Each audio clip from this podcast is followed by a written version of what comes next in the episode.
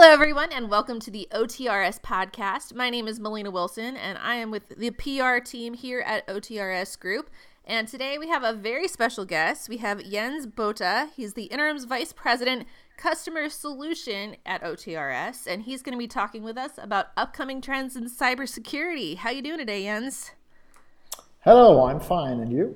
Doing very well, thanks. I'm excited to dive into it now that we have a new year. It makes sense to kind of talk about what we should expect to see in the cybersecurity world. But before we do that, can you tell me a little bit about yourself, like how long you've been in the industry and maybe how you got started? Well, in the industry, I'm about 25 years now. So uh, I started uh, with some quite basic uh, Unix administration tasks, uh, developing a little bit of yeah internal software and um, yeah, also always had a kind of a focus on security and, and, firewalling at the beginning, and so this moved slightly over all of the years to the more operational incident handling and vulnerability handling. Um, and so for roughly 16 years now, I'm quite deep into these topics because of our customers doing cert stuff with OTRS or with Storm later on, and um, having different use cases in the security, we help to solve them. That makes sense. That seems like a very natural sort of career path for you to follow. And what is it about cybersecurity in particular that interests you? Well, it's uh, always challenging. You always get new threats, new things you find out. So it's not like, let's say, normal IT stuff where you have repeating stuff all day or every day is the same and uh, it's always new challenges. It's also quite interesting people there, different mindsets. Um, and yeah, it could be also quite funny to work with different teams like red teams or blue teams uh, doing challenges or investigations or trainings for people to make uh, everything more secure. Absolutely.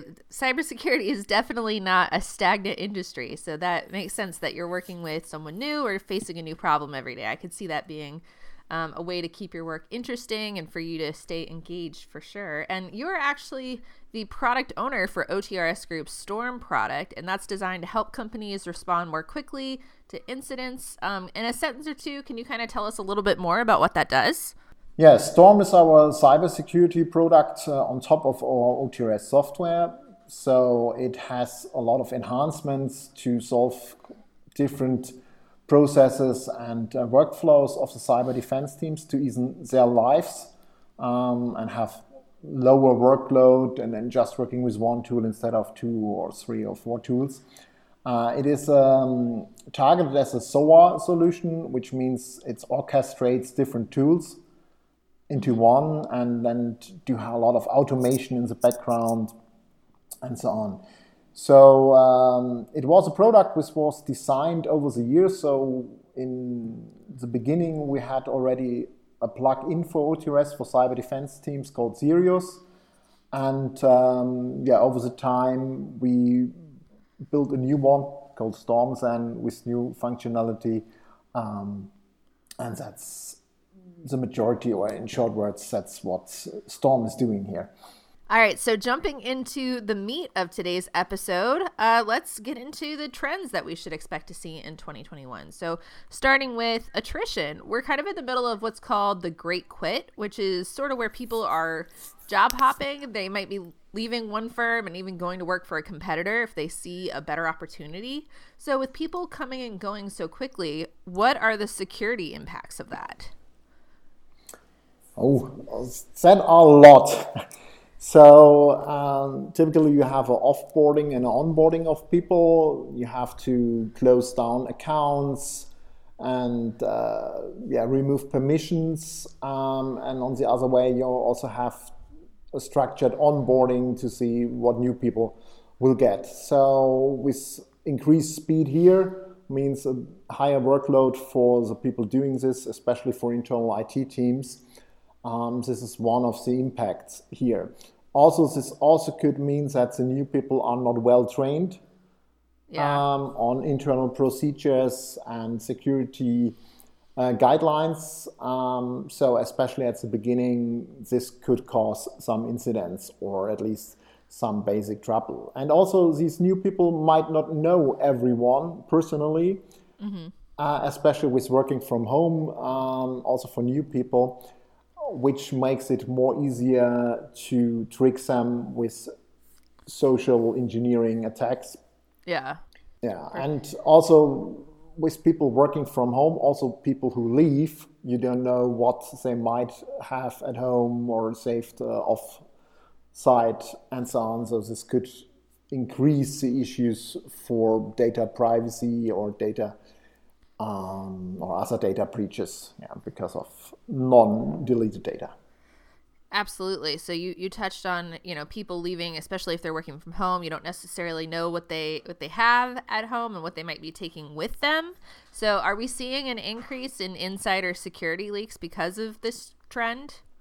Uh, partly because also the way people or companies are working is moving fast together with this. So the trend to move into cloud or software as a service based solutions is high uh, which helps to prevent such kind of issues because you don't have to open your network and uh, also to, going back to industrial standards. So, what can a security team do to sort of help prevent that, or what should they be considering related to that? Yeah, mainly to have written guidelines which can be followed by the employees, but also the other teams, to have a focus on yeah, all kind of guidelines and also to have a good way to react fast on incidents, even if they might not appear in my own infrastructure, but perhaps with a software as a solution. Um, vendor and uh, or a cloud provider. So I need, as a security team, all the contact data in place so I can easily react and involve other teams from other companies if needed. All right. So moving on to kind of the second big trend. Uh, 5G and Internet of Things or IoT. So, as the 5G network is expanding, it gives rise to more and more IoT devices. For people who might not know what it is, could you explain a little bit about what the Internet of Things is? Yeah, the Internet of Things are all the, let's say, non classical computers which are connected to each other. So this could be coffee makers, this could be your washing machine at how, your home, it could be surveillance cameras, but it could be also a lot of industrial hardware um, for machines, which is also connected. But it could be also the heating system in your house so all these little small pieces of hardware or small computers are connected to the internet and can talk to each other. So it helps on one side the manufacturers to build good interfaces, for example, so you can talk with your mobile phone to your heating in your house, or your washing machine will inform you uh, if the washing is done on your mobile phone yeah, without yeah. connecting directly to it, using the internet, using push services on web pages and such kind of things. So that's the idea behind it. Um, and also, it could ease things for updating if they would use it. And almost everybody these days has at least something like that, where they have, yeah. you know, a smart oven or, as you as you said, the laundry machine. Yeah, and on all um, these smart helpers uh, you can buy to control your house electronics are also part of this Internet of Things. Um, can you explain how something like, say, an internet-enabled coffee pot, which I've seen, uh, could have security ramifications well, for a business? Yeah, as I said, it's it's a computer so on this mm-hmm. computer, there are services running. This could be a web page service, so you can access the front end of this thing. This could be, yeah, some technical services, so it can connect to other services. Mm-hmm. If these services are not secure, it would allow attackers to jump on this piece of hardware unseen by you because it's a computer and uh, so people might log in on this computer and this is the first danger because if you're on a computer, you can start to move into the network this system is in. So this could be your home network, and if you're working from home, your business computer might be in the same network. So it's an mm, attack vector people can use, attackers can use to jump on the weakest host, which might be the IoT device, and then starting mm-hmm. to jump on in a quite protected network on other hosts like your business computer. Also, this host can be used um, to spread malware, doing crypto mining, and so on. So it can be just abused using your system, your internet connection, and your power to do bad yeah. things. And you're paying at the end for this fancy coffee pot that you didn't know was going to, to yeah. end up with so much ramifications. So, uh, are there any tips or suggestions you could share to help support businesses as far as that goes? Yeah, there should be some rules on which kind of networks business computers can be operated, even mm-hmm. from home. So this could be just a mobile connection just for this host. This could be additional protection hardware or software on the host or for the host. Um, and the system should be hardened in this way because it's not in a protected company network. Um, also, everyone should know if they have this kind of IoT devices that they should check if the vendor delivers updates regularly, if they're configured in a secure way, because that was a main issue all over the years that vendors did not perfectly configure these things secure, so they were wide open. And if you did never do an update or changed a default password, mm-hmm. you could be attacked. And also, you always should consider for your own network at home if these things need to be reachable from the outside or if you could add some additional layer of security to have some hidden um, and not having the possibility to be connected directly from the outside. That makes sense for sure.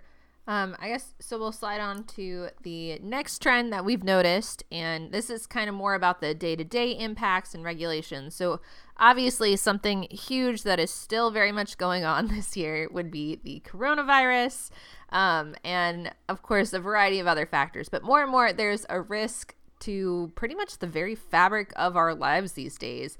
And that can be, you know, supply chain interruptions or critical infrastructure like a hospital or a utility being under attack. Unfortunately, we've seen some of that even recently.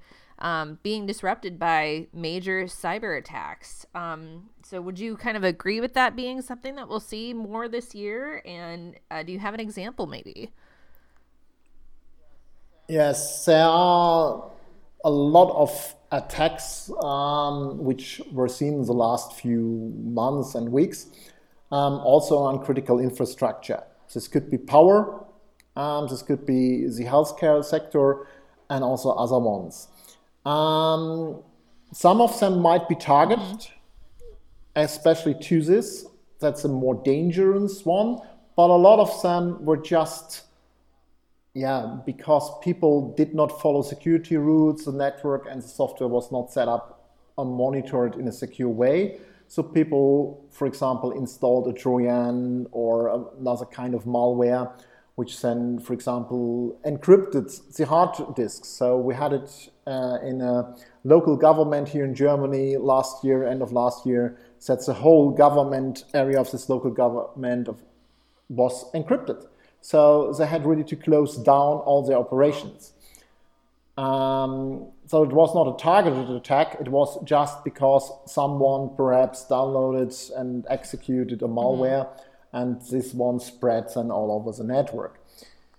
So um, with the supply chains, it's also quite interesting because a lot of software is used in a very broad way, especially let's say, helpers or uh, bibliotheques uh, in a software which might be used by other mm-hmm. software.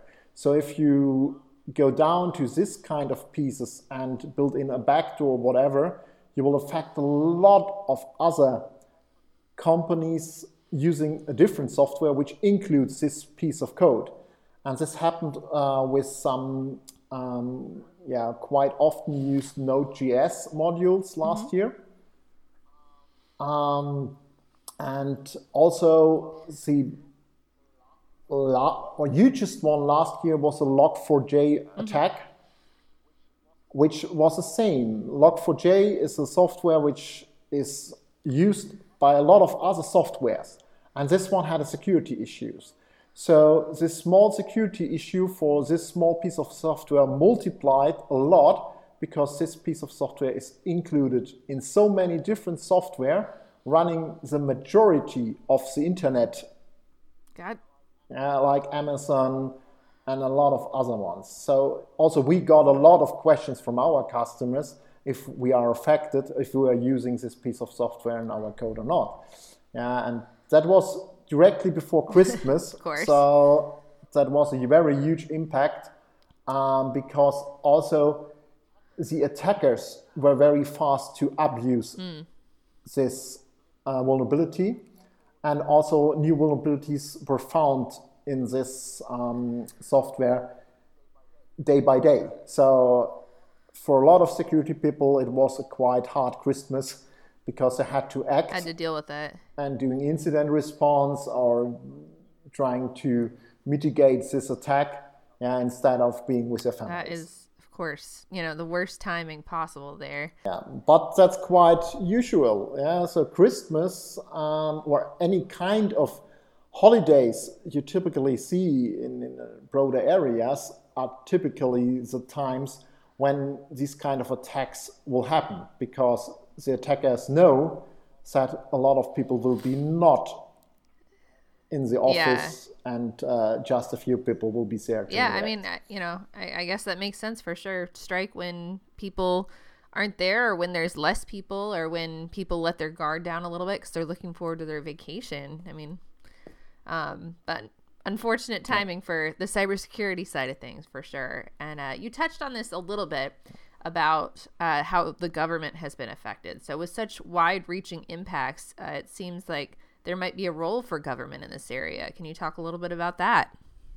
Yeah, I can uh, only see or tell about the German uh, or European mm-hmm. regulations. Mm-hmm. So, in Germany, we already have regulations for critical infrastructures. So the regulations are made up in different sizings. So huge power suppliers, and the um, federal government already have things in place, others have to follow. So there are already regulations to set up their operations in a secure mm-hmm. way, but it's not every time fully implemented yet. So even if there are regulations, not everyone, not every company will follow this directly yeah. because it costs mm-hmm. money. Um, and so I see that this might change, that there will be some more pressure on these critical infrastructure providers, uh, but also on perhaps local governments uh, like counties or states to put in more effort to make things safer. So this might change the laws a little bit um, to have more possibilities to enforce it. Absolutely. So in the next few years, we might see some some changes where they uh, put a little bit more pressure on that. That makes sense considering everything that's going on in the world. So, before we kind of move on to a, a, separate subject, can you think of anything else that we may have missed as far as cybersecurity trends in 2022? Well, as cybersecurity is so fast moving, um, it's difficult to mm-hmm. see, and there are always surprises. So we had a surprise on the 1st of January with an issue with Microsoft Exchange because the date ah like uh, it was ISO date, so year, month, mm-hmm. day, was over um, the amount which was allowed for this kind of variable in the system. So it was quite a stupid bug. yeah, a little bit reminding on the year 2000 say, issue. Everyone had a fear of, and so just because of the change from 2021 to 2022, this variable was not being usable anymore because the number was too large, which stopped uh, a certain piece in the exchange huh. servers all That's over the world. Crazy. um, stopping to, to send out emails. And I guess that we will see perhaps some more of these surprisingly issues over yeah. the year where yeah something just went wrong because somebody did not think about or remembered that uh, he might need to change the way data is saved or that there's sometimes it's the simplest things that really ends up being a, a much much bigger problem down the line for sure um, and so yeah. Uh, I kind of want to tap your brain a little bit, if I can, for maybe some insights for growing businesses. If we have um, any of our listeners are, you know, trying to think of ways that they can use cybersecurity to maybe grow their business. So, do you think that cybersecurity is attainable for not just the the big big companies, but for small and mid-sized businesses as well? Yes, because you don't have to do everything on your own. There are a lot of managed service providers doing security mm-hmm. for you, like doing the security operations center as a managed service, um, and also moving pieces of your own operations to YouTube providers like software as a service might help because the software as a service provider typically has all the procedures, all the money which is needed to make his business mm-hmm. secure and so that's the main difference between having things in this area, software as a service, or and operating on your own. Because if you operate on your own, you have to put all the security um, settings for your own. You have to check your servers on updates and so on. So you have a higher workload if you do things on your own sometimes than just moving and a lot of and a lot of people may not have the expertise needed you know if for me for example yeah. if you ask me to set up you know a whole thing for cybersecurity i'm probably not the person you want doing it which is why we have other people on our team like yourself um, to do that but for smaller businesses um, you know outsourcing would be a great option because as you said it does save a lot a lot of work um, and so for big businesses, it's really, really easy to just throw money at the problem to stay safe. But what about for a small local business? Well, the easiest one is to keep your systems up mm-hmm. to date. All the vendors typically deliver in a very fast manner security updates, but you have to do them. And that's the most important thing because if your system is not updated, you will have vulnerabilities which can be mm-hmm. used. So, and that's the cheapest one. For sure, it's a little bit of work for your internal IT or for each mm-hmm. individual. And it's not just your computer, it's also your phone and so on. And this should be always the most important part, which does not cost you much mm-hmm. money to keep all your systems up to date. This might sometimes needs that you have to replace a computer because it is not able to run the latest version of the software um, or of the operating system, but still that's the cheapest way because you don't need extra procedures here. And also to monitor all your mm-hmm. vendors to see if a vendor, for example, created a security announcement and said, hey, hey, we had a security issue here, a vulnerability, please update you have to monitor this. Yeah, and that makes sense. And that's something that, you know, it's pretty easy to forget about or get a little lazy about, but I think it's absolutely worth it to just sort of do a double check that all of your devices are up to date. And as you said, you know, replacing a computer to make sure that you can update to the latest version uh, is ultimately going to be way, way cheaper than having to deal with, you know, someone hacking into your system or doing who knows what to um, your whole network of computers. Um, and yeah. if that a lot of these things attacks are automated, mm-hmm. uh, like malware and so on. So there's not real a hacker just targeting your system. You have a lot of automated malware, and that's the issue because it has time and can scan thousands of devices yeah. Uh, per hour, and then if it finds something, it will just start to deploy and then use this system to go on and then jump to the next ones. And um, that's making the internet dangerous. Yeah, yeah, for sure. And that's something that some people yeah. don't think about is, you know, oh, who would want to hack me? It's not necessarily who, it could just be you clicked on the wrong link or, you know, and any variety of ways that it can get into your system. It doesn't necessarily have to be a personal attack to really cause quite a bit of trouble, as you said. Um, so if if a company does run into something like that, where they have had some kind of malware or you know some kind of cybersecurity breach, what help can business units offer to IT to help keep the company safe um, in the case of an attack like that? Um, well, first of all, if you don't have your own resources like uh, incident response teams or forensic teams, there are service vendors doing this mm-hmm. for you. Also, in most countries, the government has such kind of teams which also at least will get, give some hints and informations on how to yeah, mitigate the attack to companies and not just to governmental mm-hmm. units.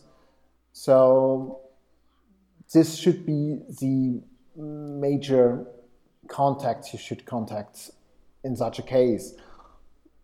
Business units, if you have own ones like IT security department or security operations center or the computer emergency response team, and if you don't have a own one, you could at least try to see who is responsible in your um, country, who you can contact, because all the countries have teams and also will help for sure um, with informations the companies and the businesses. And then similarly, what can the business expect from IT in the event of an attack? Well, the expectation should be that IT can react fast here and will react mm-hmm. fast here.